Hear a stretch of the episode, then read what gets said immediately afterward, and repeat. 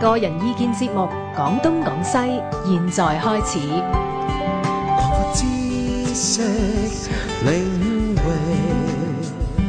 網絡文化通識，free as the wind。廣東廣西。嗱，今晚咧有退休人士啊，真 係啊！呢個退休人士咧就係李健豪。哇！今晚唔係我主角係嘛？哦你啊咁大件你事，退而不休啊嘛！你實至名歸啊！係所所以以李健雄冇咗老師嘅兩個字喺後邊啦。佢而家唔做老師啦。係啦，啊，咁啊，黃子群咧就唔能夠退休，因為佢不嬲都冇冇嘢做，不嬲都佢未開你始，休從來過未開始不過。嬲都係誒嗯又唔係退又唔休。嗯，係啊咁啊，，所以咧就新生活咧就好想。嗯咁啊，最慘咧就係唐家碧咧，咪咯，講到呢個題目真下係一令聲到啊，我真係幾羨慕你哋咁多位啦。佢啊真係誒呃日日都要翻工，係搞到成七八點要放工，飯都冇得食咁滯，早噶啦，七八點，係仲早。嗯係咁啊，劉天志咧就誒半年咧就退同埋休，半年咧就冇得退又冇得 休，咁所以咧就都略略知一二咧。不過咧就李健雄咧就。係咯，老師咧就誒好正好正常咩叫嗱啊係嘅退休人士，係咁所以由你開始講起啦。係啦，你所謂嘅放下教鞭啦，你點樣放下一條鞭啊啦點，退而不休又有新生活咧？最緊要新啊字喎，嗱，我我諗退退休咧呢一個概念咧就就唔單一嘅，即係喺嗯好好多人心目中退休嗰個概念係好唔同嘅，嗯每個人睇法唔同嘅。話我就第一個諗法就係我一路諗諗就係次官你嘅其實，哦，即係我一直諗次官而家係退緊休未嘅咧，嗯，次官年齡而家應該係我退就冇休，答案嘅。但係啊，次官佢就呢世我都覺得佢唔會休噶啦。我就正式退休咧，四廿二歲嗯，嗰陣時咧就係哇唔使翻誒朝九晚五。嗯係。咁咧，好多人就唔使翻商運，就攞咗份誒 P 分啊，攞 gratuity 啊，咁啊就叫退休。係但係我咧就四廿二歲咧嗰陣時咧就攞晒啦，又誒誒唔使翻商運啦嗯，但係咧就重新嘅新生活咧就係翻多啲工添，哦，翻多咗工。係啊，啲但時呢間仲多咗，係啊嚇係啲誒新居要職嘅份數仲多咗。誒又唔係要即即係佢 regular 即日正常做嘅工作咧，就唔係喺朝九晚五裏邊嗯，工作。嗯，任何時候都做，就任何時候都可以唔做，係係自己工作咁樣，即係 freelance 工作咧，嗯咁算唔算退休咁啊？梗係唔算啦。就所以我咁樣我諗咧就即係大家今日好似將 將我擺咗喺一個 好好重你要嘅 Vicky 地嗱咪位，叫我唔做係講咗，就係我諗喺好多人心目中咧，即係退休嗰個概念嗯就建基於咩咧？建基於一你有一份穩定或者係長時間咁樣係固定地工作，係係咪啊？咁就去到某一日嗯某一個階段咧，你就決定退落嚟。係係嘛？咁我我睇退休咧，其實其實退休好似結婚嘅，誒、係咯點樣咧？你即聽係下誒，我要 聽，我未結婚啊，你講啦。好多人咧就話會話咧，即係當你聽退到休結結婚有退休㗎，一陣講你你聽。聽到有個朋友話：喂，我我結婚啦！咁咁，如果你係呢個朋友一個男性，你就哇乜你乜你為咗一棵樹放棄一個森森林林啊咁。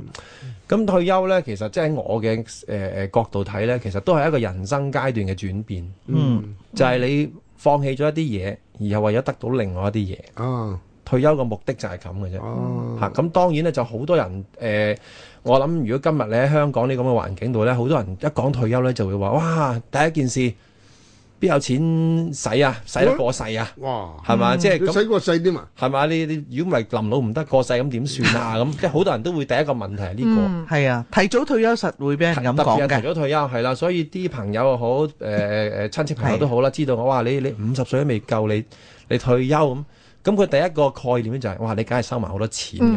嗯，哦，即係揾夠啦係啦，揾揾夠夠啦咁，哇！呢個翻大陸唔好千千祈唔好講，係咪啊？即係好好似好危險咁啊！好好似堂下底收埋幾億咁。係啦 咁，但係話嗱，我諗我哋今晚咧就我哋又唔係啲財經節目，就我哋都唔需要話冇分享嗰啲點樣去去令到啲資產增值增值啊咁係啦樣，即係用另一個角度去睇啦。即係就好多人都會問我嘅，哇！退休之後你咁得閒，可以做啲乜嘢呢？哇！一講到呢個開有啲新生活啦，係嘛？咁就好多人第二個問題就係呢樣嘢啦。甚至我有啲朋友好得意嘅話，死啦！退咗休之後，成日要對住個老婆，仲仲唔好啊？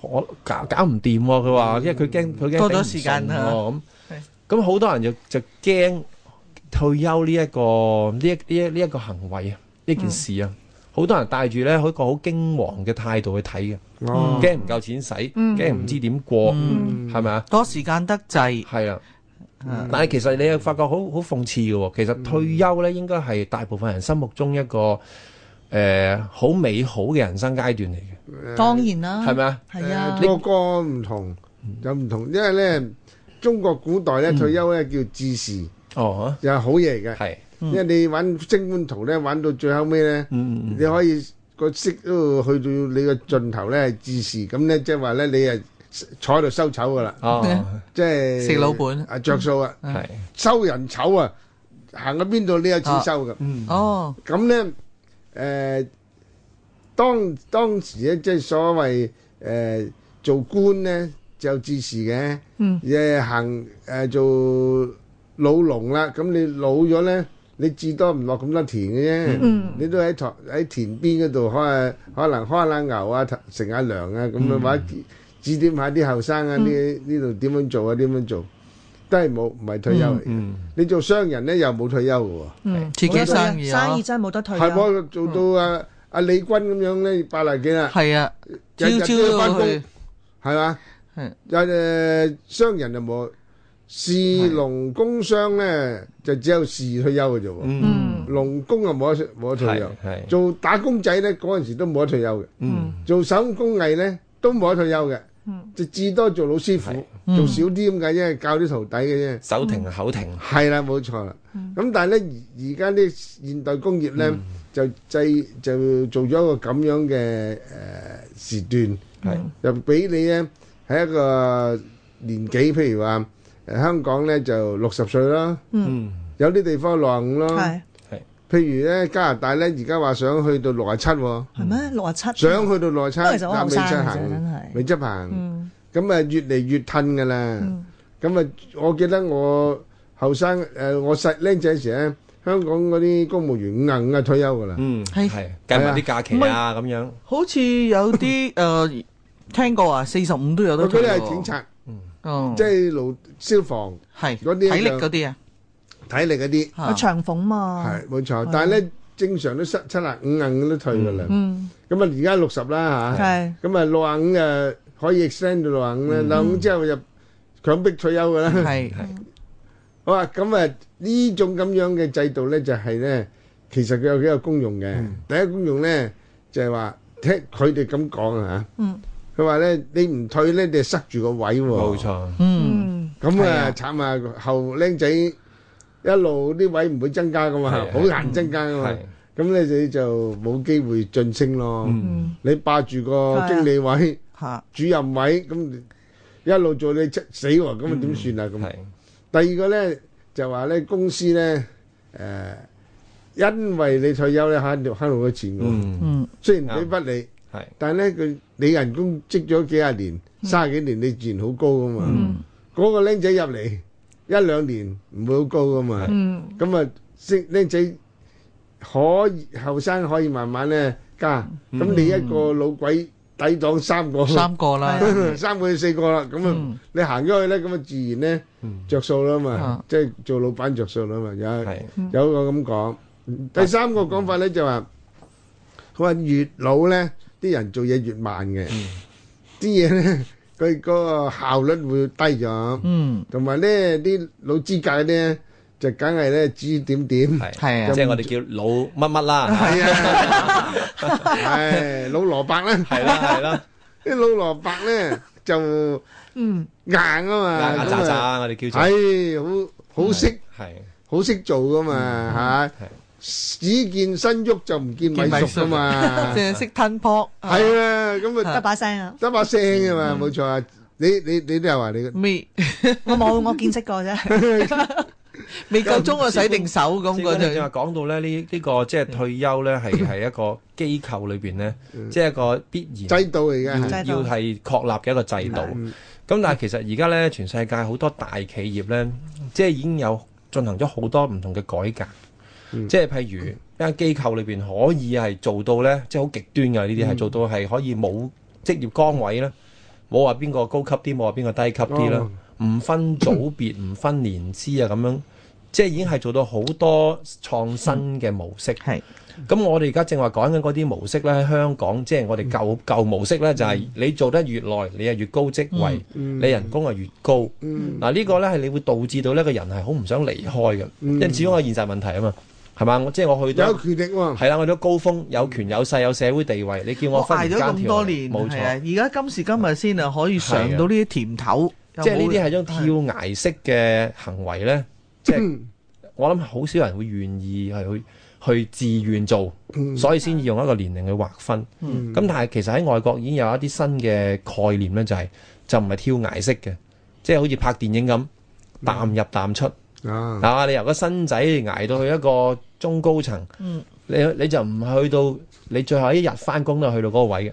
啊！你慢慢好似上滑梯咁樣落，嗯你慢慢咧你嘅入息會再下降翻，但係你嘅職責又會減少，你可能轉為一其實個應該相對㗎嘛係啲一個一個導師咁啊我聽樣，過一。個新人，咁誒，本來翻六日，而家咧就翻四日，冇錯。再翻翻下咧就翻兩日。嗯因為其實有好多行業，嗯其實應該基本上咁講，工作呢經驗係好緊要嗯嘅。咁、係有好多資深嘅員工呢，對個機構嚟講，即係不不論學校也好，商業任機何構機。構都係嘅佢一個係資深嘅員工呢，係對佢嘅誒公司嘅發揮啊，或者教學或者教新人呢，都係一個導師嘅角色。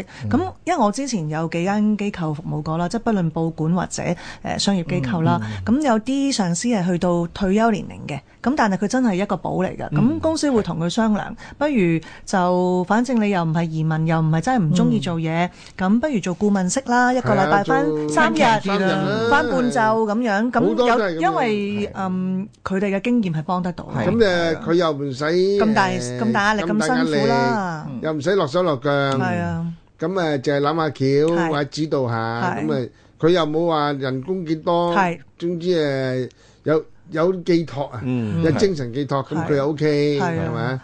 適咁量誒嘅工作，我覺得都幾好，等於一個大腦嘅運動啫嘛。一個人如果真係你做開嘢，突然之間話所有嘢放低，唔係話一定就係最好咯。我覺得佢同個時代可以繼好續多接軌啫嘛。調翻轉頭有好多人咧，突然之間退休好失落係添。啊，我見到好多有有咁啲誒病痛嘅，咁有呢啲啲真係咧又要佢咧有個心理上咧準備，係啊，要好好乜地嘢調都節好攤咗啦，但係權力咧就少咗，係係咁啊要將個權力慾咧減低，係佢好中意話事嘅咧。係啊，即係指揮人啊係、命令人咧，咁咧咁嘅退休、咁嘅減料咧，佢就可能唔係好高嗯興，係未必接受啊，係佢減咗佢權力啊嘛，係係啊，減人工佢都中意喎，冇所謂喎，係減工作又中意，唔好減我權力，咁就冇理由噶嘛，樣樣減晒唔減你權力，咁你仲仲俾你霸住個位，做乜鬼啫？係因為嘛？權力帶嚟嗰啲咧係一啲所謂表面上嘅虛榮尊重感啊啊，嗯係咪？人哋人哋叫你啊啊乜 Sir 乜 Sir 咁樣係啊係咪？同埋你嘅經驗都係基本同埋你誒指一揮部個分人啫啊嘛。嗯，因為你亦都要新思維噶嘛，公司裏邊咁你係啊係一個舊嘅誒誒員工或者一個誒、呃等於一個記憶體啦，需要你嘅參與嘅。咁但係新思維、新人類亦都需要咁係啊咁，所以佢唔可以霸晒所有嘢咯。嗯我都聽過有啲即係所謂做到管理層嘅人退休之後咧，嗯即係正話阿蘇生林都講啦，第一佢自己有個失落啦，咁、嗯，但係因為佢長時間喺屋企咧，佢又會將佢嗰啲咁嘅嘅管理階層嘅管理屋企心態咧搬咗翻擺咗喺屋企屋企，係啊，就反而令到啊，佢佢身老婆啊，身邊嘅菲人啊。傭 啊，姐姐係啊姐姐姐姐啊，真係即係係咩佢係啦，會會變咗管屋企叫咯。個老婆，叫個姐姐誒，朝頭早起身幾點鐘就 mark 低 啊？ 我諗要寫報告噶啦。你一個啊？哎呀，咁啊真係陰公啊！係啊，我咁即係佢做個陰